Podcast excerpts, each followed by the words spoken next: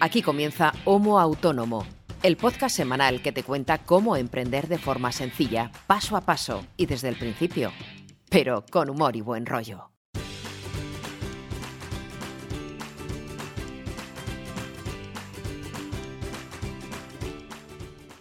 Efectivamente, amiguitos, bienvenidos y bienvenidas a un nuevo episodio de Homo Autónomo, el número 70 ya, que parece mentira.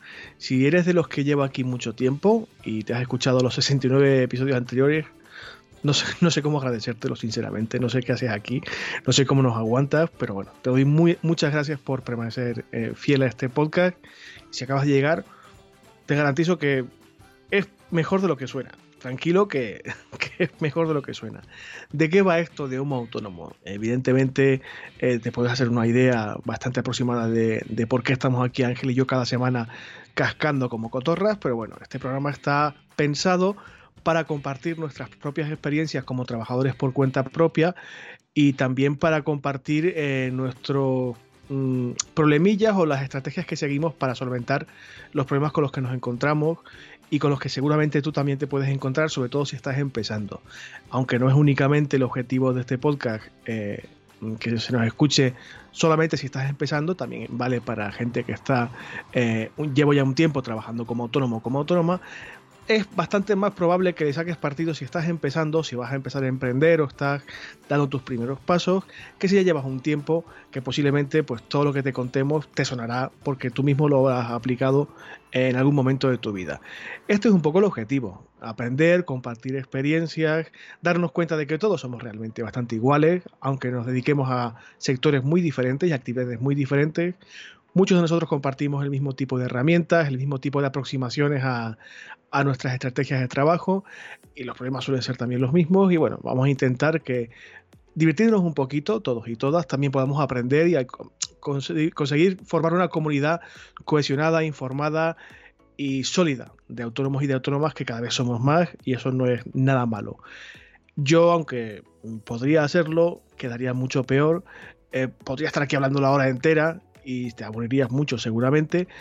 Y aunque yo me dedico a esto, soy creador de contenido y periodista, copywriter y bueno, estas cosas no me molestan, va a quedar mucho mejor este episodio y todos los demás si eh, concurre la participación de mi amigo y casi hermano Ángel Martín, que es co-creador y copresentador de este podcast y que me acompaña con eh, estoicismo cada semana. Ángel, ¿cómo estás, amigo mío?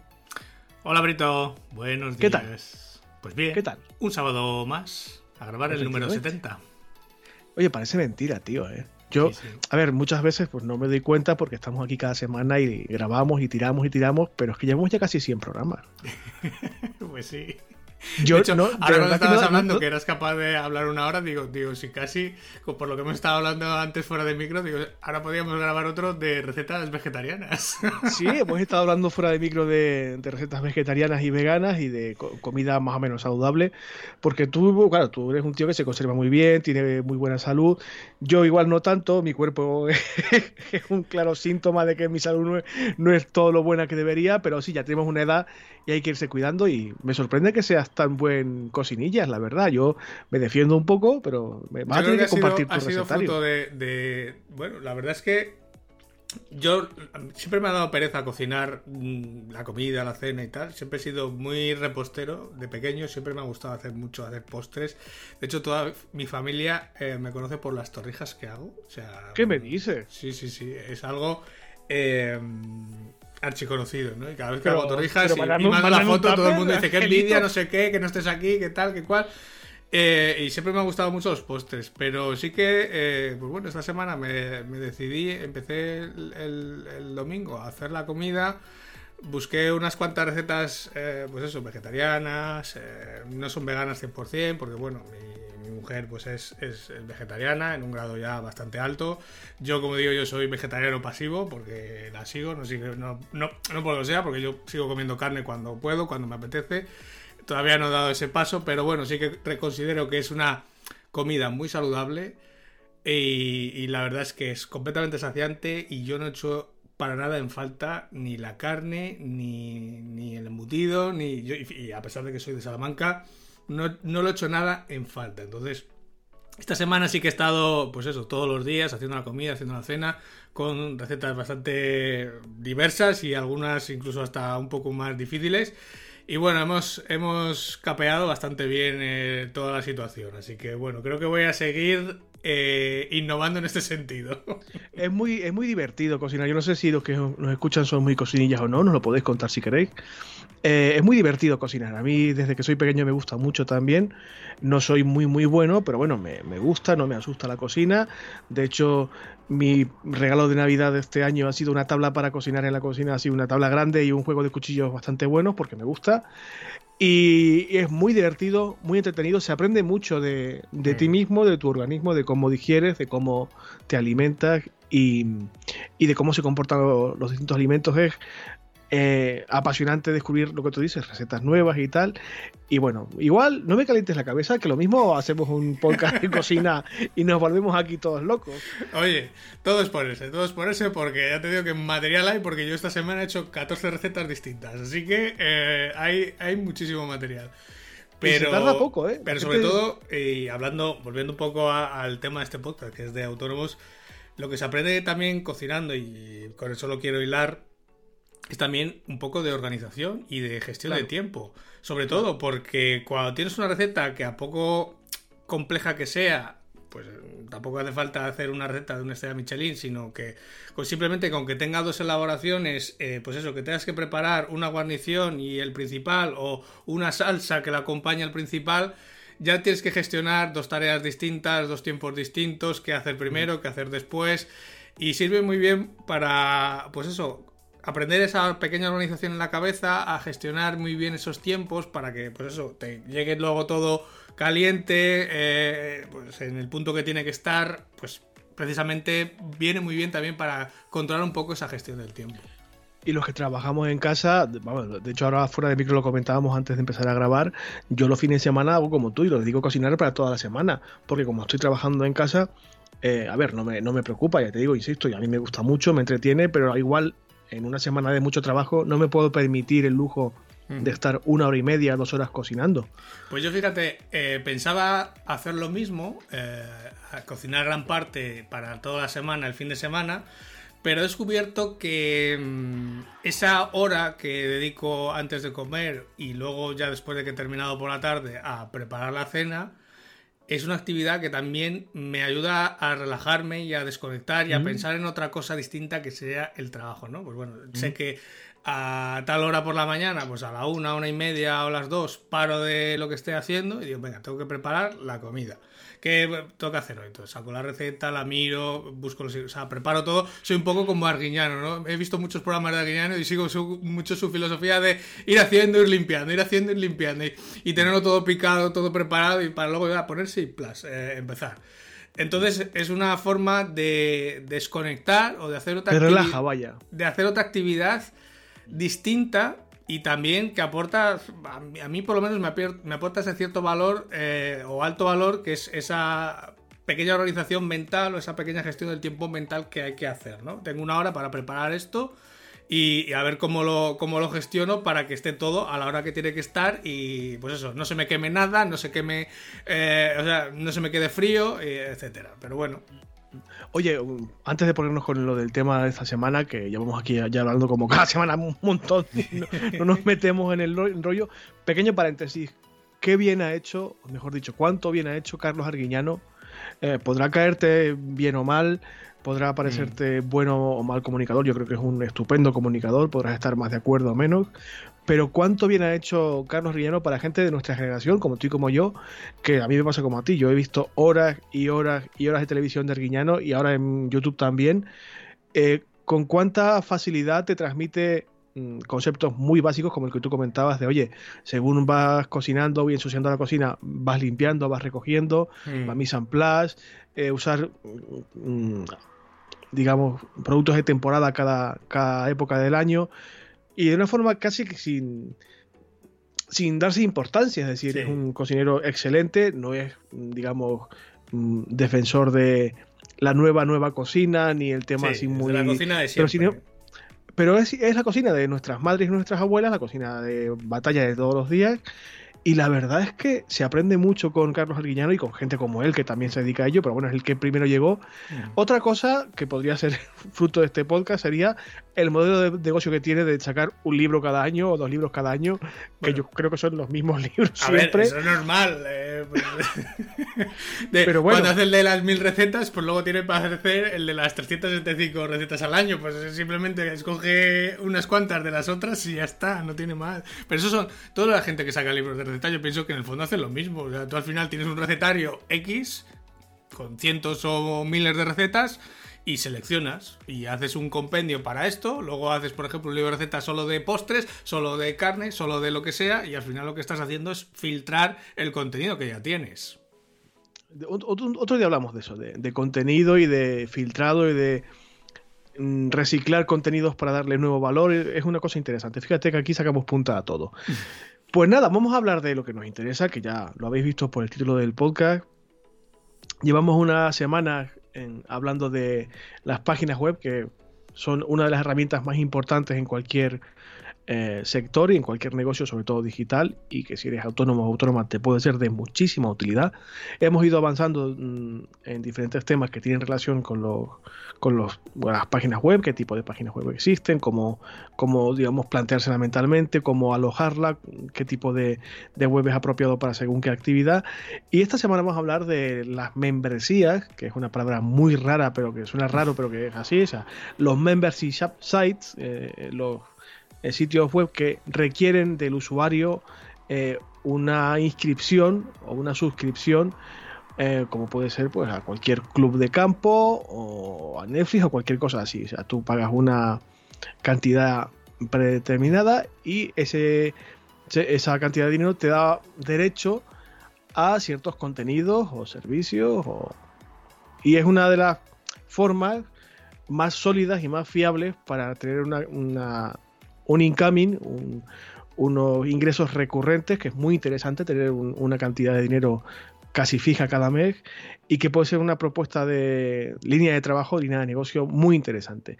Esta semana va, a ser de estos episodios que solemos traeros cada semana, de cuando en cuando, de, de contenido hardcore, de tomar notas, donde Ángel se pone ahí a topísimo y nos da una clase de las suyas condensada en una hora, hora y poco. Así que el peso lo vas a llevar tú esta semana, Ángel. Esto es así, porque además sabes mucho de este tema. Tú mismo tienes implementado este tipo de web en tu negocio mm. y te va muy bien con él, mm. me consta y lo has comentado aquí más de una ocasión. Así que el programa es todo tuyo, amigo, porque eres quien mejor nos puede eh, contar de qué va la vaina. No todo, no todo mío, pero porque te he metido ejemplos para que puedas, eh, para que tú y cualquiera que nos escuche lo pueda entender rápidamente. Incluso van a ser ejemplos en los que hemos hablado ya en este podcast, incluso algún caso con algún invitado que hemos tenido en este podcast, entonces mm, es fácilmente reconocible. Entonces, ¿qué es esto de los membership site? Que es una palabra que está muy de moda, si lo busques en Google hay cientos y miles de resultados. Esto es un negocio tan antiguo como nosotros, con perdón, pero es así, eh, porque tú de pequeñito pues podías ir a clases de guitarra, a karate, como fui yo de pequeño, no sé, a clases de inglés y tus o a mecanografía, me da igual. Y tus padres pagaban una cuota cada mes a la academia de turno, al gimnasio de turno, al profesor de turno, ¿no? Pues esto es lo mismo que hace 20, 30 o 40 años, solamente que llevado a una web y a un soporte online. Estos membership sites no es más que esas webs de membresía que hablabas antes, esas webs de suscripción que todos tenemos y tenemos varias, incluso algunos, y muchas veces de forma inconsciente, porque es cualquier sitio web al que te tienes que suscribir, es decir, pagar una cuota cada mes, cada trimestre, cada año, en la periodicidad que sea, para tener acceso a un producto, a unos contenidos o a un servicio en concreto. Y por eso lo destaco y lo traemos al podcast, porque creo que de los tipos de web que hay que hemos visto, la web corporativa, web personal, la web de e-commerce que vimos hace, hace dos episodios, y este serían los tres grandes grupos de webs que más o menos todo el mundo puede tener implementado en su proyecto. Porque no hace falta ser un gran creador de contenidos para tener un membership site, tú puedes tener un membership site simplemente con tus servicios. Es decir, que en vez del cliente solamente que te pague una vez por un único servicio, te pague recurrentemente por ese mismo servicio. O sea, solamente hay que paquetizarlo o darle forma distinta para que el cliente pues esté recurrentemente pagándote por ese mismo servicio. es una, cosa que me, es una cosa que me planteo, por cierto, eh, implementar un membership site en mi propia web cuando sea. A ver si en 2020 consigo hacerlo. Es muy sencillo, solamente hay que repensar entre esos servicios, esos productos que tienes, cómo los replanteo para que puedan tener una suscripción. Ejemplos de esto tenemos a patadas, eh, desde las academias online, que están tan de moda, desde grandes partners a partners súper pequeñitos. Eh, todo el mundo que crea contenidos del tipo de formación, pues puede montar su academia online en su propia web productos consumibles. Este es un negocio que hasta el propio Amazon explota ya. De hecho, en muchos de sus productos, de su catálogo, vas a encontrar que te ofrece una suscripción a ese producto creo que lo llaman dash buttons o algo así, ¿no? Los dash buttons es una forma de que tú puedas eh, pedirlo. Simplemente tienes un aparatito en casa que tienes, es simplemente un nada, un, aparato muy pequeño que tiene un único botón, que eso está programado para pedir el producto que tú quieras, ¿no? Lo pues cuando se, acaba el Fairy o se me acaba el detergente, pulso y automáticamente se me hace el pedido que ya tengo preconfigurado para ese producto en concreto. Pero es que tú sin tener ese dash button, eh, tú puedes ir, por ejemplo, a, comprarte detergente para la lavadora en, en, Amazon y tienes la opción de comprarte el paquete o de suscribirte a ese paquete con una periodicidad concreta. Si tú sabes que más o menos cada mes tienes que pedir un paquete de estos, un tambor de detergente, pues eh, simplemente te suscribes, te sale un poco más barato además, y cada mes ellos automáticamente te mandan el tambor de detergente a casa sin que tú tengas que hacer nada hasta que te desuscribas del producto, ¿no?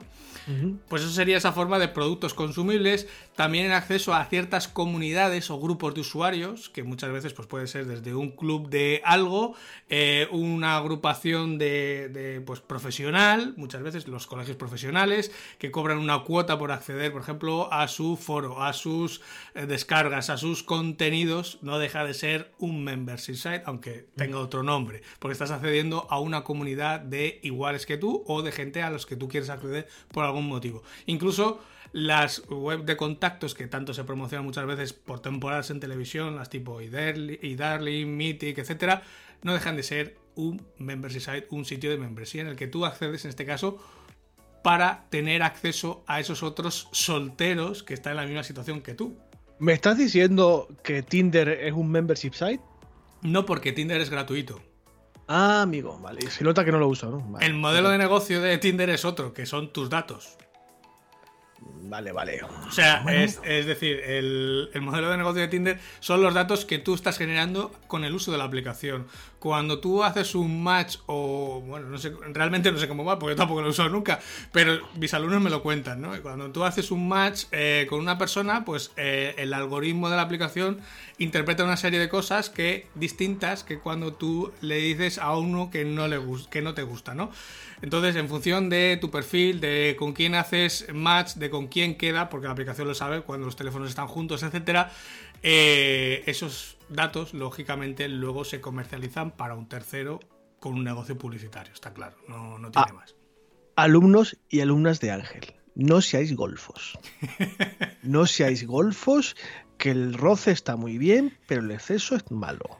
No seáis cochinos, por favor os lo pido a ver, ¿y qué, tipos de, membresías existen? Hay, básicamente, hay cuatro. Podríamos destacar cuatro grandes grupos. El primer gran grupo serían los membership sites de contenido, que quizás seamos, sean los más em, comunes o los que a, la mayor parte de la gente le suele sonar. Entonces, este es el caso en el que un cliente paga una cuota de forma recurrente con la periodicidad que sea a cambio del acceso a un contenido concreto o contenidos. Como puede ser el caso que vimos con Sune de su membership que acaba de lanzar de quiero ser podcaster.com. Sune montó su academia online para gente que quiera aprender a hacer su propio podcast. ¿vale? Entonces, Sune lo que hace es cobrar una tarifa cada mes para que la gente tenga acceso a esos contenidos y a esos materiales que tengan en la plataforma. Pues no sé si habrá PDF, si habrá descargas, si habrá vídeos. En para acceder a todo ese material de formación. Entonces, este tipo está muy recomendado para todas esas personas que tienen esa facilidad para crear contenidos, porque es lo que van a tener que hacer, crear mucho contenido. Entonces, ya sea vídeos, ya sea libros, ya sea PDF, ya sea a través de cursos, audios, lo que sea, vas a tener que crear mucho contenido, porque quizá esta sea, lo veré luego eh, en las características que tiene un Membership sobre todo en membership site de contenido, la gran dificultad que tienes es que tienes que crear contenido siempre. Hay que estar ahí a degüello de forma muy constante y no flaquear, vaya. Si quieres que tus usuarios sigan pagando esa cuota recurrente, tiene que haber nuevo contenido pues cada mes, cada semana o cada día, pero tiene que haber algo nuevo que les sea el motivo suficiente para seguir pagando la cuota, porque si no, el usuario, como puede ser el caso del, del, membership site de Sune, si entra, consume todo el contenido y no hay más contenido, pues lógicamente se va a dar de baja. Mientras que si hay contenido nuevo, pues eh, a medida que va pagando cuotas, él va a seguir suscrito. Ese es el gran hándicap que tiene este tipo de negocio, sobre todo el de contenido, porque hay que seguir metiendo contenidos. Entonces, requiere, a ver, por una parte, el esfuerzo que hemos dicho, que hay que meterlo, no sé, cada semana, cada mes, cada, cada 15 días, cuando sea, pero también requiere mucha planificación previa para saber cada cuánto vas a meter, qué vas a meter, no repetir contenidos, etcétera. O sea, requiere también un poquito tener en la cabeza el mapa mental de cuánto contenido, cada cuánto lo vas a meter, qué novedades vas a introducir cada 15 días o cada mes o cada semana, cuando sea. Eso es, al final es mucha organización, un buen calendario editorial y crear contenido como una mala bestia, porque al final es, es el núcleo de este negocio, sobre todo en el membership site de contenido. Algunos ejemplos de este tipo de membresía de contenido pues son lo que decíamos antes, estas academias online, un podcast premium en el que accedes, pagas una cuota para acceder a unos episodios que no están públicos, digamos, no están, eh, no son escuchables de forma pública. Eh, yo que sé, las suscripciones que tienes, por ejemplo, a Spotify, a Netflix, a HBO, esto al final es un membership de contenido. Lo vistan como lo vistan, pero tú estás pagando una cuota por acceder a unos contenidos, que en este caso es el catálogo de música o de series o de películas que tiene la plataforma. Incluso se me ocurre hasta las páginas de, búsqueda de trabajo podrían tener este modelo de membership site de contenido, ¿no? en el que una parte, hay dos partes, el que ofrece el trabajo y el que demanda el trabajo. Pues hay una de las dos partes que paga por acceder a esas ofertas o esos encargos de trabajo que eh, está ofreciendo la otra parte. De hecho, tú tienes un membership site, si no me recuerdo mal, ¿no? Sí, en, este caso el mío es de contenido, pues sigue el mismo modelo que algunos bancos de imágenes o de recursos que también ofrecen esos recursos a, base de una cuota mensual o semestral o trimestral o anual, como quieras, como es el caso de Complementio, que yo ya eh, hablamos en un episodio en el que tienes acceso a una serie de plugins y de recursos que yo utilizo pues prácticamente cada día, ¿no? Entonces aquí puedes tener distintos planes y Además, se podrían incluso hacer distintos planes en función de la cantidad de recursos, por ejemplo, que un usuario se pueda descargar en un mes. O bueno, puedes simplemente hacer una tarifa plana y que mira, que el usuario se descargue lo que quiera. Pero ojo, aquí sigue siendo también importante que el contenido o los recursos vayan creciendo, porque si no, volvemos a lo mismo. El usuario puede llegar a un momento en que consuma todos los recursos y se dé de baja de la plataforma. Una vez hecha tu cuñita, que no te podrás quejar que te he puesto ya el capote para que colocaras la historia, ya te lo cobraré de alguna forma.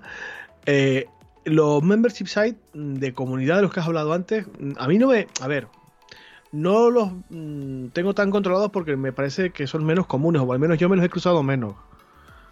Son, son menos comunes porque son también más difíciles de generar, ¿no? Aquí parte de una fortaleza que tú tienes que tener ya en el DAFO antes de crear el proyecto, ¿vale? Porque no, no es voy a crear un membership site de comunidad y a esperar a que la gente se me apunte. Eh, esto es eh, tiene el efecto de los vasos comunicantes, ¿no? Si tú en, dentro del membership site ya no, o sea, de un principio no tienes suficientemente una comunidad suficientemente grande, no va a ser motivo suficiente para que la gente se apunte, ¿no? O sea, es el efecto bar lleno, bar vacío. Si el bar parece lleno desde fuera, la gente entra. Si el bar parece vacío desde fuera, la gente no entra. Pues esto es más o menos igual, ¿no?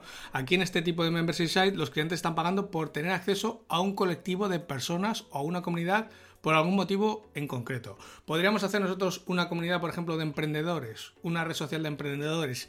Sí, podríamos hacerla. Pero claro, ¿Qué tendríamos que tener lo primero? Tener ya esa comunidad detrás o gran parte de esa comunidad detrás, ¿no? entonces, si tú eres una persona que te mueves en un sector específico y tienes muchos contactos, que puedas meter aquí en tu membership site, pues podría ser interesante montar un membership site específico sobre el tema que sea, o sobre el sector que sea, o sobre la industria que sea, eh, a cambio de una cuota mensual o periódica. Y que, pues, como por ejemplo es el caso de los mastermind o de los foros eh, empresariales, este tipo de clubs, de grupos eh, un poco cerrados, ¿no? A que la gente accede a cambio de una suscripción, por eso, por tener esos contactos o esos perfiles que de otra forma les costaría mucho más alcanzar a ellos, ¿no? A mí es que ya te digo, me, me parece súper interesante, pero ni participo en ninguna comunidad de estas, al menos que yo sea consciente, ni me los encuentro con tanta frecuencia como puede ser eh, las membresías de, de, productos que veremos ahora o las de contenido que son las que yo más o menos controlo más porque yo mismo soy creador de contenido, pero es cierto que lo que tú decías ahora, si tienes una comunidad ya creada, entre comillas, de antemano, porque te mueves en ese círculo, tienes un grupo de contactos amplio de proveedores, de compañeros, de, potenciales eh, clientes, usuarios, quizás podría ser interesante mm, implementar una membresía para aglutinar a esa comunidad y sacarle un rendimiento económico. Yo me lo he encontrado poco, pero bueno, existe también. A ver, son el caso más común, por ejemplo, de las asociaciones profesionales. Mm, tú pagas una cuota al mes o al año por pertenecer a una asociación profesional. Por ejemplo, en tu caso, eh, el Colegio de Periodistas o la Asociación de Periodistas de la provincia, de la comunidad o la nacional, lo que sea. ¿no? Tú pagas una cuota por acceder a los servicios que te da esa asociación, ¿no? Por algo pagas, ¿no? Por mm, no pagas solamente por, por, hacer una donación, sino me imagino que pagas porque tienes unos servicios como profesional que eres de esa asociación. Eh, ¿Esto se puede llevar al mundo online y hacer este membership site? Sí, se podría llevar y transformarlo. Mm, bien a través de un foro, bien a través de una serie de servicios. O sea, esto no es algo que sea completamente estanco. En un membership site de comunidad no tiene por qué solamente haber un foro porque quizás nadie pagaría solamente por acceder a un foro en el que estar en contacto con otra gente o una especie de red social interna o cerrada en el que estar en contacto con otros profesionales de su, de su sector, sino que puedes eh, hibridarlo, o como veremos luego más tarde, con otro tipo de membership site, como puede ser el de contenido. ¿no? Tú tienes un membership site de comunidad, por ejemplo, de una asociación profesional, como pueden ser los periodistas, pero que además está complementado por una serie de contenidos, de formaciones a los que tú tienes acceso por esa cuota mensual. Claro. Tienes acceso a esa comunidad de profesionales que son igual que tú, en los que puedes preguntar dudas, puedes hacer quedadas, puedes hacer un montón de cosas, pero además tienes otro eh, aliciente para pagar la cuota, como pueden ser esos contenidos, esas descargas, esas normativas, esos cursos, lo que sea, ¿no? Eh, asesoría legal también es muy frecuente. Por eso. Y ahí estaríamos, por ejemplo, mezclando tres, el que sería el de servicio, el de comunidad y el de contenido, ¿no? Y al final no deja de ser un membership site. Si se accede a través de la web y se paga a través de la web, es un membership site. Lo llames como lo llames. Es, así. Otra membresía que esta sigue bastante frecuente y, últimamente, en los últimos 3-4 años, está pegando un, subidor interesante es la membresía de producto. Donde te venden un producto o un conjunto, un paquete de productos, vaya. Sí, a cambio de una cuota recurrente, ¿no? Esto era el caso que decía antes de, Amazon, ¿no? Que te permite, bueno, de Amazon y de muchos e-commerce ya, porque es algo relativamente fácil de implementar en cualquier e-commerce que está, que funcionando, el que pueda tener una suscripción a un producto y hacer el mismo modelo que hace Amazon, es decir, cada mes o cada trimestre o cada medio año te mando el producto otra vez y ya está, sin que tú tengas que hacer nada, te hago el cobro y te lo envío, punto. Eso va automatizado, se carga la tarjeta y listo. Eh, también lo que se suele hacer, y es un negocio que también está en auge y cada vez hay más casos, es lo que se suele llamar el discovery marketing, ¿no? Que tú al final oh. tienes, tienes... Los, paquetes sorpresa, me flipan, me flipan. Claro, me es que esto abre un mundo eh, inmenso de posibilidades, porque yo conozco casos desde gente que vende cerveza artesanal, gente que vende camisetas frikis, gente que vende calcetines eh, frikis, o sea, hay de todo. O sea, puede haber de todo. Hay que ver muy bien el tipo de producto con el que vas a hacer ese tipo de discovery, de producto sorpresa, de caja sorpresa, que tiene que tener suficientemente tirón como para que te dé el hacer esta recurrencia, ¿no? De cada mes o cada, con la periodicidad que sea, poder hacer un envío distinto. Pero te pongo el caso, por ejemplo, de un discovery marketing de cervezas artesanales. Claro, hay cientos de referencias ya solamente en España, ¿no? Y a la gente que es muy fan de la cerveza le encanta probar cosas nuevas, ¿no?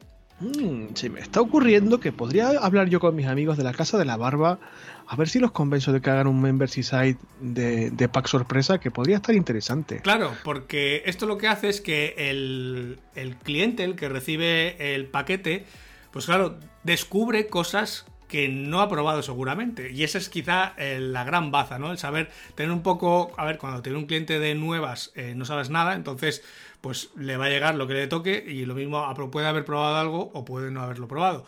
Pero si tú tienes ya un bagaje con tus clientes y sabes lo que han consumido, tú puedes hacerles los packs más o menos personalizados, ¿no? Pues a este cliente no le voy a mandar este producto que es el que está comprando de forma frecuente, le voy a mandar otros productos que no haya probado, ¿no? Y seguramente de alguno de esos, alguno le guste y luego pueda pedirlos de forma normal al e-commerce. Oye, mira, he probado esto que me ha venido en la caja sorpresa de este mes, pero ahora lo quiero porque me ha gustado, ¿no? Es una forma de incentivar el consumo también en nuestro propio e-commerce. Un modelo de negocio muy, muy bueno y complementario cuando ya tienes un e-commerce en marcha, porque lo único que haces es crear estos packs de productos que vas mandando de forma eh, periódica a cambio de una cuota y que luego, eh, sobre todo, el cliente pueda tener el acceso a poderlos comprar por separado, ¿no? Pues el caso de las cervezas, te mandan seis cervezas distintas, pruebas una que te encanta. Coño, pues con una botella me ha sabido poco. Ahora me voy a pedir pues 6, 12 o 24 botellas para tenerlas en casa, ¿no? Para poderlas beber cuando quiera. Y que desde el punto de vista del usuario, del cliente, es súper emocionante, a ver qué me han mandado este mes, a ver qué descubro, tal. Eh, me parece muy, muy interesante. Amiguitos de la Casa de la Barba, ya hablaremos.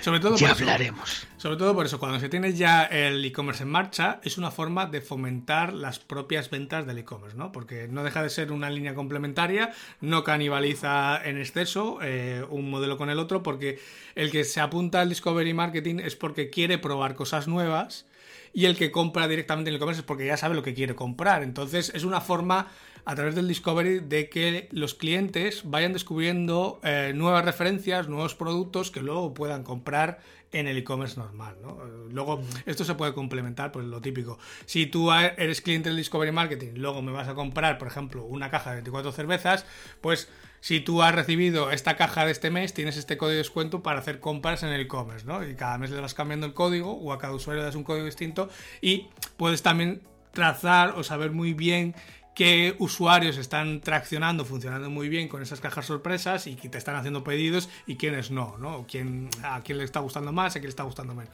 Es una forma muy sencilla de jugar un poco con el stock que ya tienes de producto. Mm.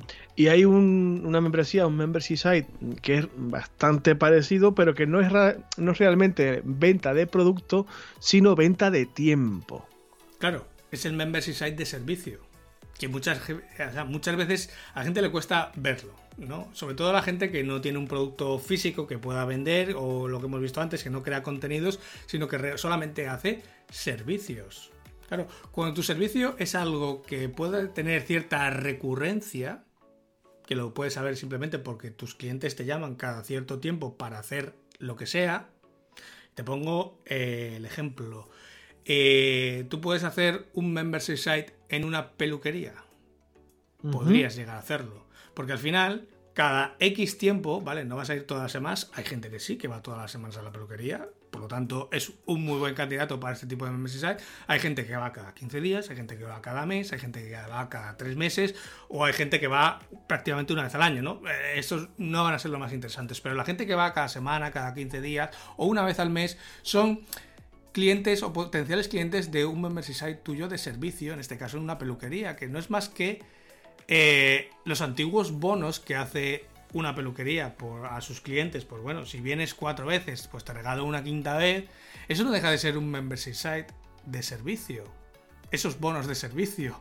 Solamente que si lo haces a través de tu web y el usuario simplemente entra en la web, se registra, paga con su tarjeta y queda suscripción hecha de forma automática en tu web, el usuario no se tiene que preocupar de nada, simplemente de ir a la peluquería cuando le toque. De hecho, esto se puede combinar con un sistema de citas para que en el momento que se le haga el cargo, pues al usuario le llegue un email y oye, eh, ¿qué día, a qué hora te viene bien para hacer el servicio de esta semana o de este mes, ¿no? Y que seleccione y que guarde su hora, ¿no? Para que pueda ir.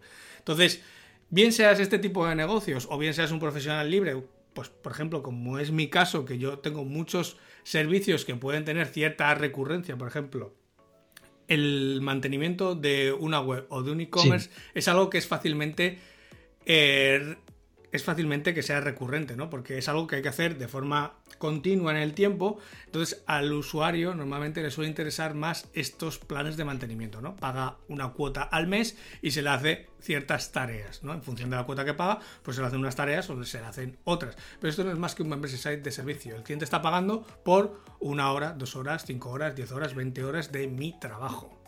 ¿Para qué, tipo de, ¿Para qué tipo de profesional? en tu caso, evidentemente, eh, eh, lo que tú decías, a mí se me estaba ocurriendo, según lo estabas contando, pensaba justo en eso, ¿no? En, la, en el mantenimiento eh, web.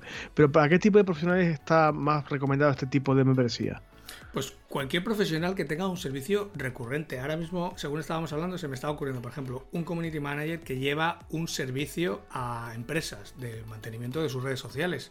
Eso no es más que un plan de mantenimiento mensual. Una cosa es que tú luego se lo factures cada mes al cliente una vez que has hecho el trabajo y tengas que andarle mandando la factura, persiguiéndole para que te cobre, etcétera, etcétera, etcétera. O puedes hacer ese membership site para que el cliente primero se apunte, o sea, tú tienes tus planes de precios, esto incluye esto, esto incluye esto y esto incluye esto.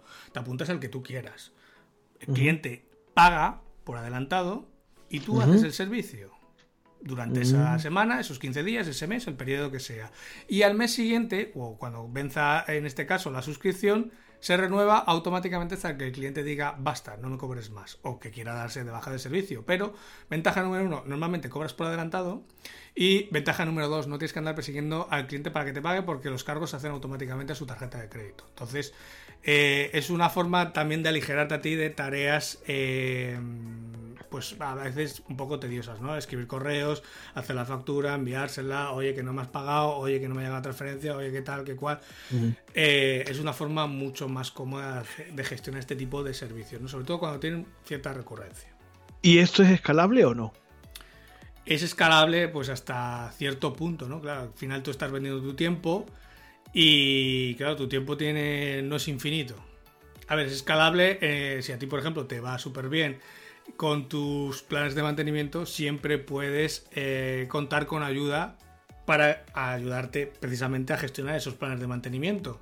¿no? Mm, al final tú hay que hacer X tareas, es algo que se puede documentar muy bien, que se puede pautar muy bien y que cualquiera pues lógicamente de tu sector, de tu industria o cualquier persona que formes puede seguir de una forma muy sencilla. A ver, hay trabajos y trabajos. Te hablo de, por ejemplo, de un mantenimiento de una web, que hay cosas que puede hacer prácticamente cualquier persona siguiendo unas pautas y siguiendo un manual.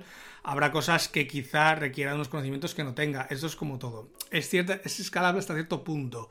Si tú tienes, por ejemplo, una persona eh, que está en tu mismo sector y que eh, equiparativamente sea igual que tú, podría ayudarte básicamente sin ningún problema y podrías escalarlo, ¿no? Al final es ir sumando personas, no deja de ser tiempo.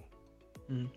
como siempre decimos aquí, depende de cada caso. lo que nosotros proponemos aquí en los episodios del podcast son guías de trabajo o digamos referencias generales y podrás ser más o menos aplicable eh, en función de tu proyecto, de lo que hagas, lo que vendas y cómo enfoques tu propio negocio. Pero normalmente es muy interesante poder hibridar las membresías. De hecho, eh, tú lo has dicho antes, hay muchos casos en los que se mezclan en, una misma membresía, en un mismo membership site, varios tipos conjuntamente. Sí, así es. Y de hecho, voy a cerrar lo de los de servicios porque para que la gente lo tenga claro. Piensa en cualquier eh, bufete de abogados que se anuncia por televisión, bastante conocido que sale bastantes veces. Ahora, no sale mucho, pero ha tenido épocas en las que salía mucho con las hipotecas, con, bueno, con todo este tipo de cosas. Eh, por ejemplo, eh, se me ocurre los seguros dentales. Cualquier cosa que sea un servicio porque tú pagas una tarifa cada mes, no deja de ser un membership de servicio. Lo uses más o lo uses menos. En el caso que, los casos que yo he puesto, por ejemplo, de un mantenimiento, de una web o de un community manager, es algo que estás usando todos los meses. En el caso, por ejemplo, de un seguro de salud, es algo que estás pagando mes a mes por acceder a un servicio de unos profesionales que no estás accediendo eh, todos los días tampoco. O sea, que hay membership sites de servicios que sí que se cumple el que tengas que dar ese servicio y muchas veces es algo Mm, que podríamos tener por si acaso, ¿no? un por si acaso, sí, sí. como es el caso de las consultas legales, el, pues mismamente tu asesor fiscal o tu asesor legal, eh, pagas una cuota mensual, pero no haces uso de sus servicios todos los meses. Estaría bien eh, que alguien que tuviera un membership site de este tipo nos escribiera o nos mandara un audio eh, por correo y nos contara su experiencia para ver un poco un ejemplo real de esto. Pero bueno. El caso, el caso de nuestros amigos de Contastic es un caso por ejemplo, claro de membership site de servicio. Por ejemplo. Puro y duro.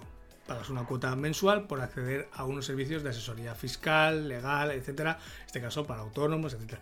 Pero es un membership site de servicio. No todos los meses vas a hacer uso de su servicio, no todos los días estás preguntando dudas, pero es un servicio que pagas por tenerlo ahí.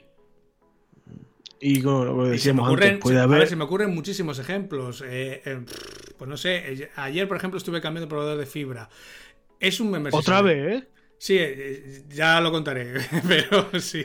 Creo que te he visto en redes sociales alguna historia con Pepefon, ¿puede ser? Sí, Pepefon es el nuevo, es el nuevo proveedor de fibra. es que te he visto que les mandabas un, un tuit o algo así de que tenías algún problemilla. Ya nos lo contarás, ya nos contarás qué tal ha ido eso porque pero vamos, cualquier proveedor de servicio, como por ejemplo tu proveedor de hosting, tu proveedor de telefonía, tu proveedor de fibra, no deja de ser un membership de servicio, cada vez más, porque ya son servicios que contratas por su web y pagas directamente a través de su web, o sea, prácticamente la gestión es todo online y estás al final pagando una cuota por acceder a un servicio que en este caso es tener tu fibra en casa, tener tu, línea de teléfono móvil o tener acceso eh, pues a algún servicio, ¿no? Como hemos dicho antes, de un asesor fiscal, legal, eh, un mantenimiento mensual, community manager, etc. Y en el caso de los híbridos, pues básicamente es lo que hemos comentado anteriormente, que es cuando mezclamos dos o más tipos de los anteriores. El caso lo veíamos antes cuando hablábamos del de comunidad, que queda a veces un poco cojo, pues que se puede complementar con ese membership site de contenido, ¿no? metiendo esos cursos, esas descargas, esos recursos para tus profesionales y a su vez también lo podríamos complementar con el de servicios si tuviéramos, por ejemplo, esa asesoría legal, fiscal, eh, etcétera, ¿no? si, hubiera, si diéramos algún tipo de servicio, por ejemplo, de, yo qué sé, de ayuda de organización de eventos, no sé, se me ocurren mil ideas, ¿no? Al final esto no es un cajón estanco, sino que se puede mezclar de infinitas formas, ¿no? Y cada membership site puede ser prácticamente único porque tú puedes dar unas características completamente distintas a los que puede dar tu competencia yo os propongo una cosa, si nos estáis escuchando y tenéis alguna duda, eh, como veis, tanto Ángel como yo, porque somos así y estamos habituados a este tipo de trabajo,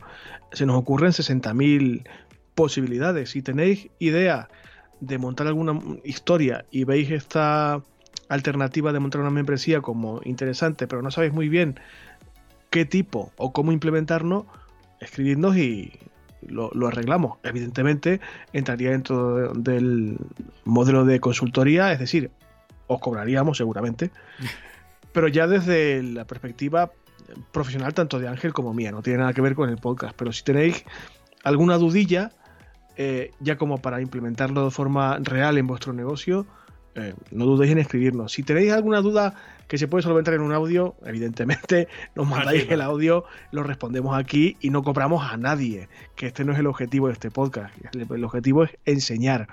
Pero si estáis intentando eh, sacarlo adelante y no os sale, escribidnos que nosotros haremos lo, lo mejor posible. ¿Que por, qué? ¿Por qué es interesante esto? ¿Por qué insistimos? Porque tiene principalmente dos ventajas grandes y les hemos eh, medio citado al principio. Por una parte, Ángel, lo que tú has dicho de ingresos recurrentes cada X tiempo sin que tú prácticamente hagas nada en tu cuenta bancaria traca traca. Y que si lo manejas bien es relativamente estable. Eh, suele ser mucho más estable que un modelo de e-commerce, porque, a ver, yo lo sé por, los dos members que tengo en marcha, que uno es completamente estable, no, vamos, de, vez en cuando hay algún alta, pero no hay no ha habido nunca ninguna baja, bueno, sí ha habido una baja, pero lleva varios meses funcionando y no ha habido bajas. Y el otro es un poco es un poco menos estable, pero sigue siendo estable porque más o menos el número de usuarios permanece eh, estabilizado, ¿no? De repente hay una baja, pero entra una alta, o de repente uno de los que se ha dado de baja se vuelve a dar de alta y, uno de los que está de alta se vuelve a dar de baja. hay un poco de baile, ¿no? Sí, va con la tendencia en alza, eh, muy despacio porque tampoco lo promociono, pero eh, son muy estables, ¿no? Y lo bueno es eso, que todos los meses, al final, cada día o el día que toque se va cobrando la cuota del usuario que sea, pero tú a final de mes tienes unos ingresos bastante estables, sobre todo. Muy, muy interesante. Esto es muy interesante. Por eso lo hemos traído aquí. Porque ¿qué puede dar más gustera que sin prácticamente... A ver, lo de no hacer nada no, porque ahora veremos que si algo requiere la membresía es currar como un cabrón o como una cabrona. Pero es muy interesante que sin apenas acordarte, cada mes o cada 15 días, de repente, piticlin, ingreso de los suscriptores. Claro, este, este modelo de negocio está muy bien porque tiene esta estabilidad, incluso pues a poco que te funcione eh, puedes llegar a cubrir tus costes fijos, pues por ejemplo la cuota de autónomos y a lo mejor yo que sé, el coste que tengas del hosting, el dominio y tal, que al final es lo poco que vas a necesitar para montar esto, pues prácticamente lo tengas cubierto solamente con unos pocos suscriptores, ¿no? En función del precio que establezcas en tu cuota, del número de cuotas que, o sea, un poco de la recurrencia, eh, pues vas a tener esto más o menos cubierto.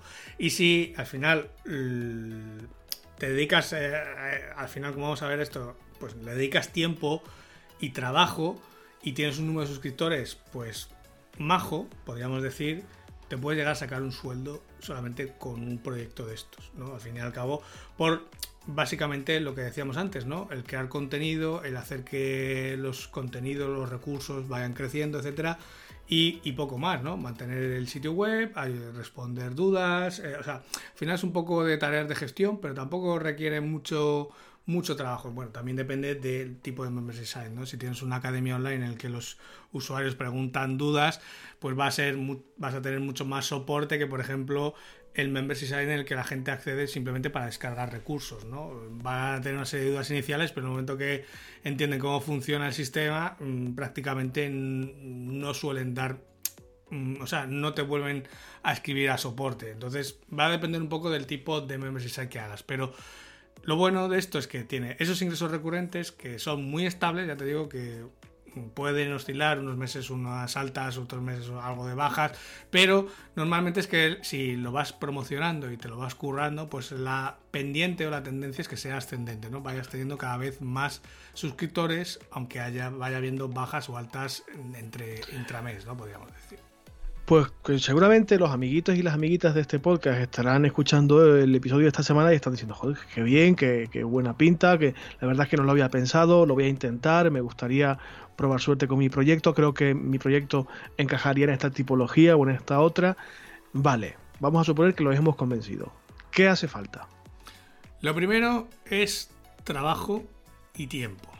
¿Vale? Porque como dije al principio, un membership site, eh, sobre todo los de contenido, los de comunidad y los de productos, incluso en la modalidad de Discovery Marketing que vimos antes, tienen que crecer siempre y esto lo he puesto hasta en mayúsculas en la escaleta, porque tienen que crecer tanto en contenido como en comunidad de usuarios, como en productos en el catálogo o bien en las cajas que vayas haciendo, ¿no? No te puedes quedar sin producto porque te quedarías sin cajas que mandar. Igual que no te puedes parar de hacer contenido porque el usuario si no tiene contenido nuevo se da de baja. Igual que en el de comunidad porque si no hay cada vez más usuarios, la comunidad va perdiendo valor, ¿no? Al final... Mm, cuando uno se apunta a este tipo de members y de comunidades por los contactos que va a hacer o por las relaciones que va a hacer. Si al final hay pocos usuarios o cada vez hay menos, porque se van a de baja, pues entra en un bucle y al final todo el mundo se da de baja, ¿no? Porque si no hay gente, ¿para qué voy a pagar? Eso para empezar. Que la gente tenga claro que hay que dedicarle tiempo, que es esforzado y que hay que currar mucho porque la intención es que eh, la membresía se mantenga basándose o apoyándose en una en un incremento casi permanente de, contenidos, de servicios, de productos, etcétera. Claro, tú defines en función de la cuota que tú quieras cobrar cada mes, cada trimestre, cada año, en función del modelo que sea. Hombre, a mí me gusta mucho la cuota mensual por eso, porque es mucho más estable, tienes todos los meses un ingreso más o menos estable que, por ejemplo, las cuotas anuales, porque sí... Mm, cada mes eh, vas a tener un mes en el que seguramente tengas un gran número de cuotas, que sería el mes que lanzas el proyecto, que haces, digamos, el despliegue promocional, es cuando más gente se suele apuntar de golpe, y luego tienes un goteo constante de altas, pero que ya es más inestable, ¿no? No tienes todos los ingresos eh, repartidos eh, pues prácticamente con el mismo importe durante todos los meses. Tienes un pico en un mes y luego tienes eh, cantidades dispersas en el resto de meses, que puede haber meses que incluso no haya nada porque si no hubo ninguna alta en ese mes, pues ese mes no hay ninguna renovación. Entonces, en mm. función de la cuota que cobres y de cómo lo cobres, tú vas a plantear qué contenidos, por ejemplo, vas a crear, cada cuánto vas a crear nuevo contenido. Puede ser cada día, puede ser cada semana, puede ser cada mes. Eh, claro, ya, por ejemplo, si tú tienes una cuota mensual, lo lógico es como mínimo es que cada mes haya contenido nuevo. Lógicamente, si lo tienes cada día, mucho mejor, pero mínimo tendrá que ser, eh, en el ciclo que tú le vas a facturar al cliente, tiene que haber algo nuevo, porque si no, si al cliente le cobramos de nuevo y no hay nada nuevo por lo que pueda ver, pues seguramente... Algo que, algo que justifique el cobro de esa, de esa mensualidad, de esa suscripción, vaya. Eso es. En el caso de producto, pues puede ser más eh, sencillo, entre comillas, porque tú a cada mes le vas a mandar una caja distinta, pero claro, tienes que tener presente que, por ejemplo, si cada mes le vas a mandar una caja, tienes que tener producto para hacer 12 cajas distintas. Claro, eso en un año. El año que viene vas a tener que hacer otras 12 cajas distintas con otros productos distintos. Claro, tienes catálogo de productos suficientes para hacer ese, esos esas cajas sorpresa durante un año, dos años, tres años, diez años, ojalá que el producto, que el proyecto dure diez años, pues hay que tenerlo presente también, ¿no? Si tienes productos eh, diversos o suficientes para poder incorporarlos a tu catálogo y que te pueda, que te permitan hacer esas cajas, ¿no? Pero el membership site no se sustenta o no está sostenido en el aire, en el éter. Esto requiere, digamos, una toma a tierra. Y esto en el mundo online implica un dominio, un nombre vaya, y un hosting, supongo. Claro, si no, estaríamos en el modelo de negocio que comentaba antes de cuando éramos pequeños íbamos a clases de mecanografía o a clases de karate, ¿no? O los bonos de la peluquería. Sería un membership site offline, ¿no? Eh, cualquier tipo de bono o de cobro recurrente que se hace de forma manual, pues eh, en esencia es un membership site, pero para que sea un membership site tiene que estar online, tiene que el usuario tiene que poderse dar de alta de forma online sin que tú tengas que hacer luego nada detrás. Entonces necesitamos ese dominio, necesitamos ese hosting que ya vimos en el capítulo 64, que era lo básico que necesitamos para tener un buen dominio y un buen hosting, y luego, pues como en casi todos los episodios anteriores, pues vamos a necesitar un WordPress y un plugin de membership site. Que es, un plugin específico para este tipo de cosas, ¿no? Eso es. Hay varios en el mercado. Mm, de hecho, los hay gratuitos, los hay premium, o sea, los hay de pago, pero mm, es la forma más sencilla de implementarlo. Porque si te lo tienen que programar, vuelves a lo mismo. Es algo que no puede generar problemas a, medio o largo plazo. Entonces, si ya hay, eh, por ejemplo, tres grandes eh, plugins que hacen esta funcionalidad, es, eh, pues mira, te vas a gastar 100 dólares o 100 euros, eh, que es lo que vale el plugin al año, pero que, lo volvemos a decir, si al final tu membership funciona y tracciona y tienes unos cuantos suscriptores, esto entra dentro de esos costes fijos que tienes al año, simplemente lo prorrateas cada mes y si sacas para pagar la parte que te toca, por ejemplo, de pagar ese plugin de eh, el hosting y de lo que pagas de autónomos, pues ya solamente parte de suscriptores te pagan lo que te cuesta tener el negocio en marcha. Entonces, ¿y, y tú que controlas, cuáles nos recomiendas? A ver, hay tres grandes. A mí hay dos que particularmente. Hay uno que, bueno, mm, está ahí. Mm, yo no lo instalo nunca, pero está ahí. Que es el primero, ¿no? Es Paid Membership Pro que es un plugin gratuito, está en el repositorio oficial de WordPress, eh, tiene las pasarelas de pago principales integradas que ya hemos visto, Stripe y PayPal. Es para aquellos members y site que no necesiten una tienda online, o sea que estaría bien, por ejemplo, para los que quieran hacer contenido, para los que quieran hacer comunidad, pero que no tengan que vender luego un producto, por ejemplo, en el caso de las cervezas en el Discovery Marketing, ¿no? Porque no tiene tienda online ni posibilidad de integración con una tienda online.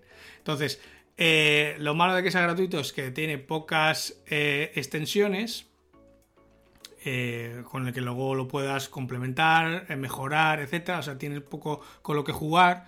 Y aquí esa renovación de las suscripciones se hace a través de la pasarela de pago. Entonces, si usas Stripe o si usas PayPal, no vas a tener mucho problema porque ambas están preparadas para hacer esas renovaciones automáticas cuando se lo manda, en este caso, la web. Pero si tienes, por ejemplo, una pasarela de pago de banco, pues aquí ya vas a tener un pequeño problema, ¿no?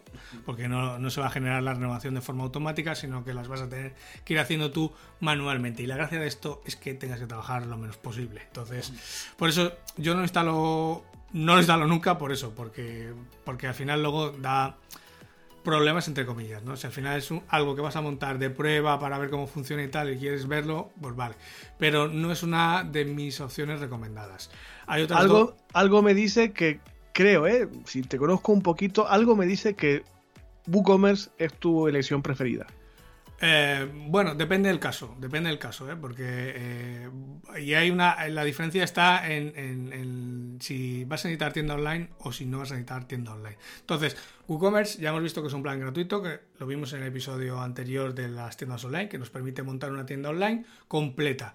Sí que hay una extensión, y lo hablamos en, en ese episodio, en el que hablábamos de WooCommerce, que hay miles de extensiones o cientos de extensiones que se pueden complementar con funciones diversas, hay una que es esta precisamente, ¿no? que es el poder hacer estas membresías. ¿no? Entonces aquí vamos a necesitar la combinación prácticamente de tres plugins. Por una parte WooCommerce, que ya hemos dicho que es gratuito. Por otra parte una extensión del propio WooCommerce que es WooCommerce Memberships, que es el que nos permite hacer la membresía, ¿no? esas suscripciones, ¿vale? Ese Sí, esa membresía por la que el cliente paga.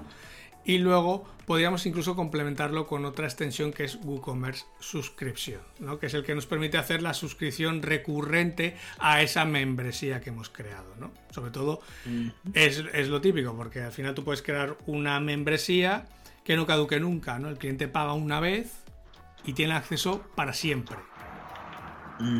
Que puede darse el caso. Mm, membresías de un único pago y lo que se llama lifetime, ¿no? Para siempre.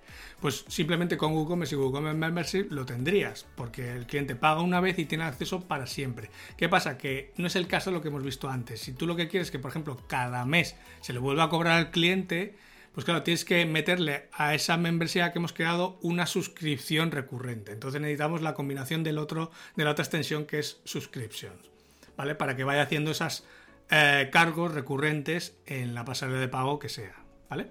Vale. Entonces, eh, bueno, WooCommerce tiene integración plena con Stripe, con PayPal y con otros mm, decenas de pasarelas de pago, pero bueno, las, las básicas las tiene.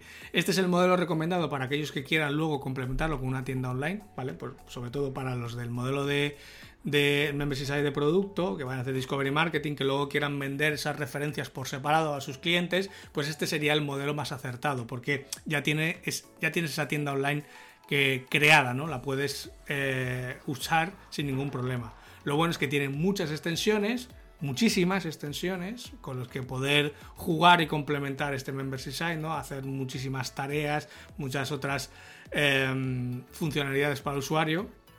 Y aquí ese plan de actualización de la suscripción, o sea, ese cobro recurrente, lo haríamos a través de el cron, que se llama, eh, de WordPress o del propio hosting, ¿vale? Digamos que es un proceso que se ejecuta cada cierto tiempo de forma automática, eh, bien a través del propio WordPress o bien a través de nuestro hosting, y lo que hace es que cada cierto tiempo, digamos, hace un barrido, ve que si hay alguna suscripción pendiente de cobrar y si hay alguna suscripción pendiente de cobrar, la manda a la pasarela de pago para que se cobre. Ya está.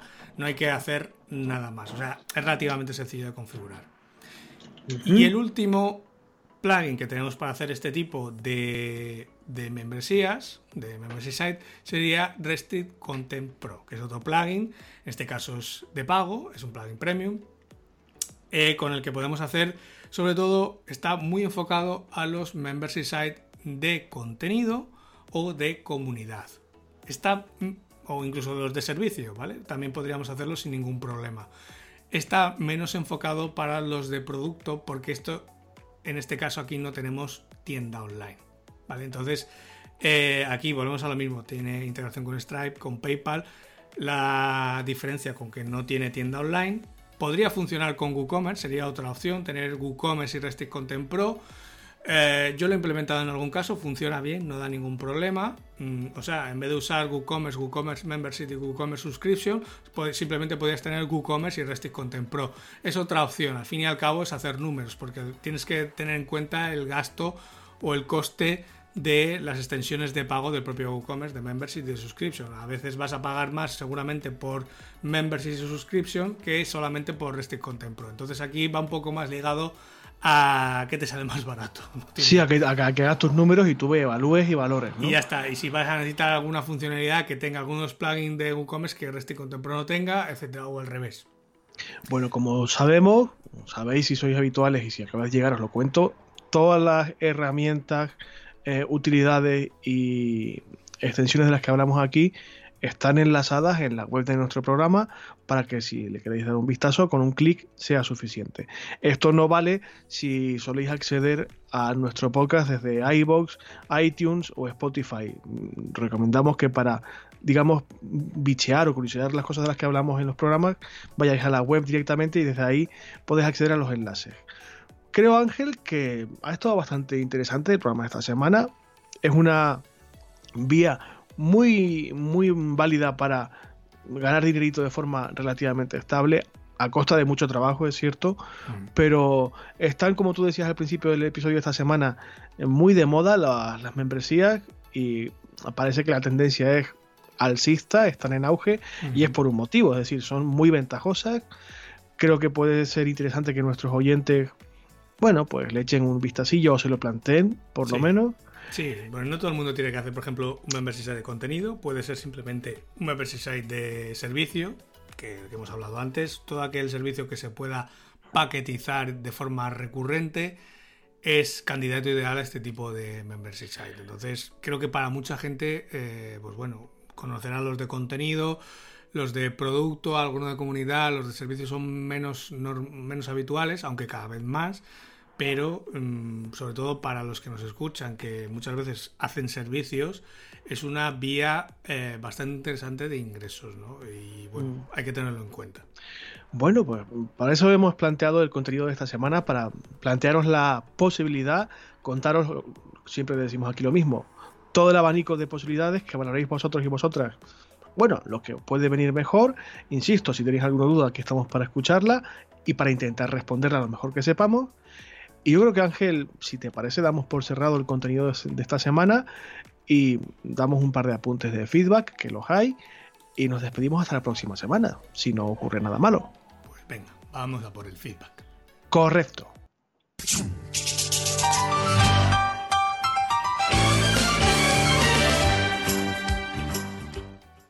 Empezamos con un feedback bastante especial porque el oyente que nos lo envía es un tal César Brito. No sé si te suena el nombre de algo.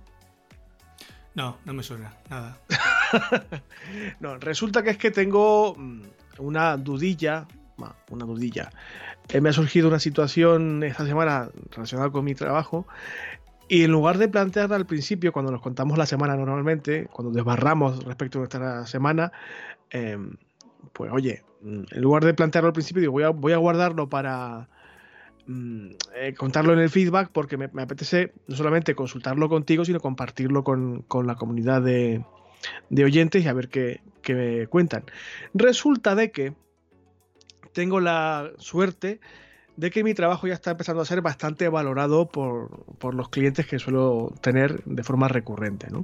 Ya mi contenido es valorado, mi contenido se está solicitando de forma específica. Hay muchos clientes que, piden que el redactor sea yo específicamente. Esto me, ocurre mucho con las agencias. Los clientes contactan con la agencia, presupuestan un proyecto determinado de X tiempo, el que sea, pero piden específicamente que sea yo el encargado de redactar el contenido porque he trabajado antes con ellos o porque les ha gustado especialmente o lo que sea, ¿no? Y eso me mm, posiciona en una situación relativamente ventajosa. Eh, yo este año, en 2020 en el que estamos, estamos grabando esto en 2020, no sé cuánto lo escucharéis, pero bueno, en 2020, que es cuando grabamos esto, he subido un poquito los precios y me estoy planteando volver a subirlos de nuevo de cara al 2021. Y no sé exactamente cuán sustanciosa puede ser esa subida o no, porque tampoco estoy muy seguro de que de mi posición si es realmente tan sólida como yo percibo o no. Y tengo el miedo que tenemos todos de igual subir demasiado el precio y perder los clientes que ya tengo. Sobre todo en los, en los casos en los que hay una tercera parte implicada, es decir, una agencia o un intermediario, que es quien, digamos, ejerce de puente entre el cliente y yo. Y es un poco la duda que tengo. No sé si subir, cuánto subir, cómo plantear la subida, si especificar eh, este hecho, que es, que es un hecho contrastable, que los clientes están contentos, lo han manifestado así, y mm, me piden específicamente a mí como redactor de contenido. Entonces no sé qué puedo hacer para, para no meter demasiado la pata, vaya. La pregunta no es si debes subir precios no, ¿cuánto? ¿Cuánto debo subir? Esa es la pregunta del millón. Y como siempre, depende. Depende de muchas cosas y depende de lo que vaya a pasar, sobre todo en los meses que nos quedan de hasta final de año, porque. Eh, bueno, mm, veremos a ver qué hace Mr. COVID otra vez. Eh, si no tenemos que volver a una cuarentena o no, o en otoño o cuando sea.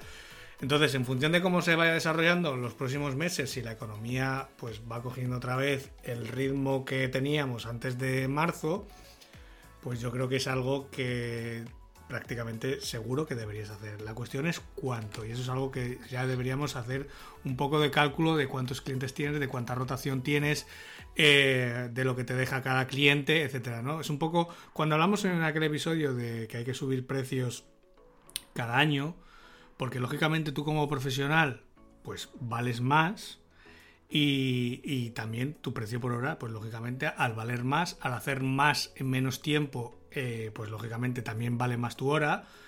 Eso se tiene que notar. Entonces hay que ver un poco cuántos clientes tienes, qué recurrencia tienen, eh, qué margen deja cada cliente y en base a eso hacer ese cálculo de cuánto subir a final de año. Pero sí que hay que subir a final de año por eso, porque también es una forma de, de, ir filtrando los clientes, ¿no? Al final, si un cliente no está, no está dispuesto a pagar, por ejemplo, esa subida, pues quizás no sea ya un cliente para ti, porque lo que te está haciendo es ocupar una franja de tu tiempo que podría ocupar otro cliente que sí que está dispuesto a pagar esa subida, ¿no? Entonces mm. hay que tenerlo también muy en cuenta básicamente me va a tocar hacer números y apretar el culo en lo que queda de año a ver qué es lo que sucede y, y cuándo planteo la subida y cómo, ¿no? no, la subida, la subida está clara. La subida siempre es con el, con el inicio de año porque es cuando normalmente todo el mundo eh, aplica sus nuevas tarifas. Pero, em, pero la cuestión es cuánto, ¿no? Entonces... Ya. Eso hay que, hay que hacer números sí o sí, Brito. No, no es algo que eh, te chupes el dedo y veas así para, ver, dónde te viene el aire, porque ¿no? puedes decir un 5, un 10, un 50%. No, hay que ver sobre todo cuántos clientes tiene y qué recurrencia tienen, porque al final volvemos a lo mismo. Si tienes un cliente, si todos tus clientes sí repiten, pero repiten una vez al año, pues mira, eh, pues es que es así. Es que en todos, en casi todos los negocios, eh, normalmente se va subiendo el precio. No tenemos el mismo precio de hace 5 años. Es que es así. Bueno, pues muy bien. Tenemos otro comentario mm, de una amiga y oyente del programa, que es Elena Rodríguez. Un besito, Elena. Antes de su comentario, que es de hace unas semanas y lo habíamos dejado totalmente aparcado, quiero felicitarla porque eh, acaba de terminar hace muy poca fecha su tesis doctoral, que tiene que ver con el marketing y el bien común. Es una perspectiva teórica muy, muy, muy interesante y la felicito por el trabajazo que se acaba de dar. Eh, creo que hasta septiembre de 2020 no la va a presentar, no la va a defender públicamente. Si el COVID nos deja, yo voy a intentar asistir a la defensa y confío en que nuestra amiga Elena escriba algo eh, basado en esa tesis porque me parece una perspectiva muy interesante. Y Elena, ya lo sabes tú, es una persona que está muy en contacto con la tecnología y con el marketing. Y en el episodio que dedicamos a la brecha digital, nos comentaba que era un capítulo bastante interesante Gracias, Elena. Y que estaba muy de acuerdo con la necesidad de tomar conciencia de, que existe esa brecha y que hay que reducirla lo máximo posible. Y que suele discutir en clase con sus alumnos porque hay muchos de ellos que no se creen que algunos pueblos de España no tienen conexión a Internet, no ya fibra óptica, es que no hay conexión a Internet. Y que le sorprendía que muchos nativos digitales o, entendidos como nativos digitales de esa generación, de sus alumnos, desconocen por completo eh, cómo funciona la tecnología, o sea, qué es lo que hay debajo de la tecnología que ellos normalmente eh, tienen como algo ya mm, preestablecido o que lo tienen totalmente naturalizado en sus vidas, ¿no? Saben que existe la tecnología, pero desconocen y tienen poca curiosidad por saber cómo funciona y por qué esto funciona así eh, como tal. Y que a pesar de eso, pues ella defiende que a día de hoy todavía la formación presencial es necesaria.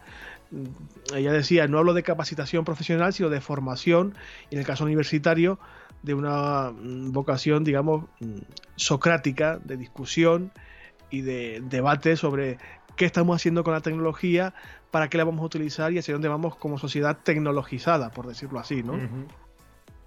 Y que nada, que aparte de, de, algunas reflexiones de, entre muchas comillas, gurús de Silicon Valley, que ella critica con, creo con motivo, porque dice que bueno, que están muy de moda, pero que hay que pillar con pinzas, perdón, hay que pillar con pinzas. Muchas veces nos comparte un artículo muy interesante de Gerardo Boto y Maximiliano Fuentes de Contexto, que enlazaremos también, sobre la universidad eh, y el aprendizaje digital, que por supuesto compartiremos en la web del programa.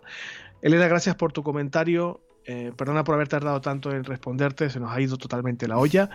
De nuevo, enhorabuena por tu tesis doctoral. Confío en que puedas defenderla sin mucho problema en algunas semanas y espero leerla, si no la tesis como tal, por lo menos una publicación que esté al libre acceso del público, porque de verdad que lo del bien común y el marketing desde una perspectiva un poco más ética y humana me parece muy, muy interesante. De hecho, tiene toda la razón del mundo, porque yo no he llegado a discutir con mis alumnos, pero hay veces que me quedo, eh, como diría alguien que conozco, se me caen los palos del sombrajo.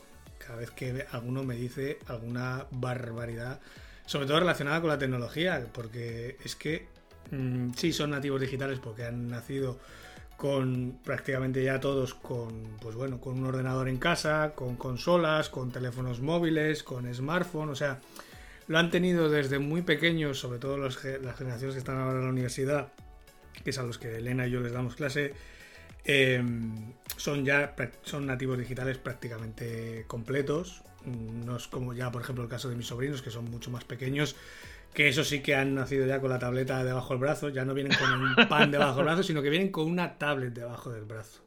Entonces, em, es algo que está sucediendo, o sea, están muy habituados al uso de la tecnología, pero no saben lo que hay por detrás de esa tecnología, ni lo que conlleva el uso de esa tecnología muchas veces, ¿no? Que era lo que ella destaca en su comentario, es, es totalmente cierto. El, el gran Steve Jobs no dejaba a sus hijos usar el iPad, ni el iPhone, ni el iPod, ni nada, hasta que no fueron adolescentes. Porque él mismo sabía eh, las consecuencias negativas que tiene el uso de esta tecnología a edades tempranas. De hecho, esta semana. es, más bien, ¿no? Es muy curioso porque he estado leyendo un libro que es eh, Minimalismo Digital, es Digital Minimalism, de Carl Newport.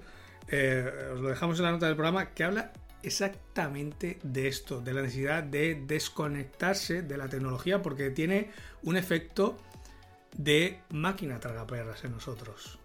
Mm. De hecho, muchos, muchos de los gestos que nosotros hacemos en una aplicación en nuestro teléfono, el, el tirar para abajo, por ejemplo, en Twitter o en Facebook para que se actualice el feed, eso es el mismo gesto que hace un ludópata al tirar de la palanca de una máquina tragaperras. Y eh, o sea, lo que hace es saciar en su cerebro las mismas necesidades que las del ludópata. Entonces, fijaros hasta dónde llega eh, la complejidad de la tecnología que usamos hoy en día y, y, el uso que tiene en nuestro comportamiento, en nuestra socialización con las personas y, y muchas veces en, en, nuestra forma de interactuar con el que tenemos al lado. O sea, cada vez es más frecuente ver a grupos de chavales que están en el parque, que están en el banco y no hablan entre ellos, están ahí dos con el móvil, taca, taca, taca, taca, taca. O sea, que es que no, no son conscientes del daño que hace muchas veces el mal uso de la tecnología. La tecnología es buena siempre que se use de la forma correcta. Desde el punto de vista, no tanto desde que comparto, por supuesto, desde la óptica que nos compartía Elena de, esa eh, ética y lo que tú comentabas ahora de, lo pernicioso que puede resultar un uso poco consciente de la tecnología, desde el punto de vista más mm, práctico de tripas, aquí voy a meter la cuñita, desde que soy usuario de Linux he aprendido mucho y he mejorado mucho en el entendimiento de cómo los equipos funcionan, cómo lo hacen, qué sucede debajo de cada proceso, por qué un equipo, ya sea móvil o, estable de sobremesa, funciona como lo hace. Mm, y oye, te aseguras una base de conocimientos técnicos, entre comillas, de informática que hasta no hace muchos años yo desconocía por completo por qué un servidor funciona como funciona, cómo se comunican varios servidores o varios equipos, qué es un kernel. Mm. Está claro. que cuanto más estanco es un sistema, cuanto menos acceso tienes a un sistema que te dan, eh, no iba, eh, puede ser un, suena un poco fuerte, más tonto te vuelves. Porque totalmente. Te lo están dando todo hecho. Esa famosa frase de nuestras madres, de que es que a vosotros os lo han dado todo hecho, en nuestra generación, que ya peinamos todos canas, eh, es todavía mucho más flagrante en las generaciones que vienen detrás de nosotros. Lo han tenido todavía todo mucho más hecho y mucho más masticado gracias a esta tecnología. Entonces, eh, el desconocimiento que hay por debajo de ella es todavía mucho mayor. O sea, un usuario medio de unos 30-40 años tiene un conocimiento medio de tecnología, pero los que tienen de 20 años para abajo tienen un conocimiento muy bajo en tecnología. De lo que hay por debajo, de lo que ellos ven, de la capa visible de la tecnología. No son conscientes muchas veces del movimiento de datos de, que ellos hacen con su smartphone. claro, igual cuando les cuento lo que pasa cuando ellos envían una foto o suben una foto a Instagram, la cantidad, las más de 200 variables de datos que se lleva a Instagram en esa subida de foto de lo que tiene su teléfono, eh, bueno, muchos flipan, muchos me miran con ojos de qué dice este tío friki. Eh, y otros quedan eh, asustados, claro, porque no tienen ni idea de toda esa capa que hay por debajo. Otro día hablamos de las aplicaciones que están tan de moda en redes sociales de subir fotos de hace 10 años y fotos de ahora, mm. challenge que tienen que ver con tu aspecto de tu carita o que te envejecen, el aspecto y tal. Algún día hablamos de la biometría y de lo que están haciendo las compañías con esa información valiosísima de parámetros fijos de reconocimiento facial que a saber qué, es lo que van a hacer con nosotros dentro de unos años y no mucho. Pero si alguien, de verdad, si alguien quiere... Em, eh, saber un poquito más de esto, le recomiendo el libro que, he estado leyendo esta semana, que lo acabé antes de ayer, de minimalismo digital, porque habla, pasa muy por encima de muchos de estos temas que acabamos de hablar, de, pues eso, del efecto de la máquina tragaperras, del, de, de lo pernicioso que es la tecnología, y te da una serie de pautas para ayudarte a no desintoxicarte, sino a vivir con la tecnología de una forma un poco distinta. No es convivir más que vivir esclavizado. eso es, o usarla de una forma un poco más razonable. Bueno, pues nada, después de este episodio cortito de polla viejismo que hemos compartido tú y yo aquí, que hemos hablado como dos polla viejas increíbles, eh, gracias Elena por tu comentario y a, todos vosotros y vosotras, eh, por supuesto. Nuestros correos están disponibles para que nos montéis todos los comentarios o audios que, queráis, también la página web. Y bueno, en fin, ya sabéis cuál es la vía. César arroba homotromo.com, ángel arroba homotromo.com, la web homotromo.com en la sección de contacto. Creo que por hoy, por esta semana, mejor dicho, Ángel, está más que bien. Hemos mm, hecho un repasito general, pero bastante interesante sobre los membership sites o las membresías y cómo pueden ser una herramienta muy interesante para vuestros proyectos respectivos, sobre todo para daros una recurrencia de ingresos que puede ser muy interesante para vivir un poquito menos agobiado. Requiere trabajo, pero es muy interesante, están de moda por algo. Esperamos que el contenido de esta semana os haya resultado útil y que por lo menos bicheéis en lo que os estamos contando y lo podáis implementar o no. Os agradecemos que estéis ahí cada semana si sois fieles, si acabáis de llegar, os prometemos que esto suele mejorar y por lo menos nuestra intención es esa, que cada semana sea mejor el contenido, confiamos en que os quedéis. Podéis, si queréis, y os lo pedimos humildemente, valorar positivamente este contenido y los demás en iBox, en iTunes, en Spotify, para que los algoritmos nos valoren positivamente y, nuestro podcast sea un poquito más visible con el paso del tiempo y la comunidad de oyentes crezca un poquito más. Si te gusta esto que escuchas, pues oye, habla de nosotros a otros amigos o a la gente que creas que le pueda interesar, compártelo en tus redes. Yo no me hago responsable de lo que sucede en las redes del programa porque ya sabéis que no lo gestiono yo y tenemos una especie de delincuente digital ahí eh, gestionando el asunto, pero bueno, eh, las redes sociales también están disponibles. Vamos a intentar que cada semana os lo paséis bien, aprendáis un poquito, Ángel y yo hablemos de nuestras cositas y nos pongamos un poquito al día y nos demos cuenta de nuestras miserias. Nuestra intención es volver la próxima semana. Volved vosotros si queréis también, que prometemos cuidaros a todos y a todas. No rompáis nada, que luego hay que pagarlo. Cuidaos mucho. No os confiéis con el coronavirus, que todavía está ahí dando caña. Nos escuchamos, si no pasa nada, la próxima semana. Ángel, gracias por todo. Eres un fucking crack. Te quiero muchísimo. Y a ti, Brito. Nos escuchamos en siete días, amiguitos. ¡Hasta luego, Lucas! Adiós a todos.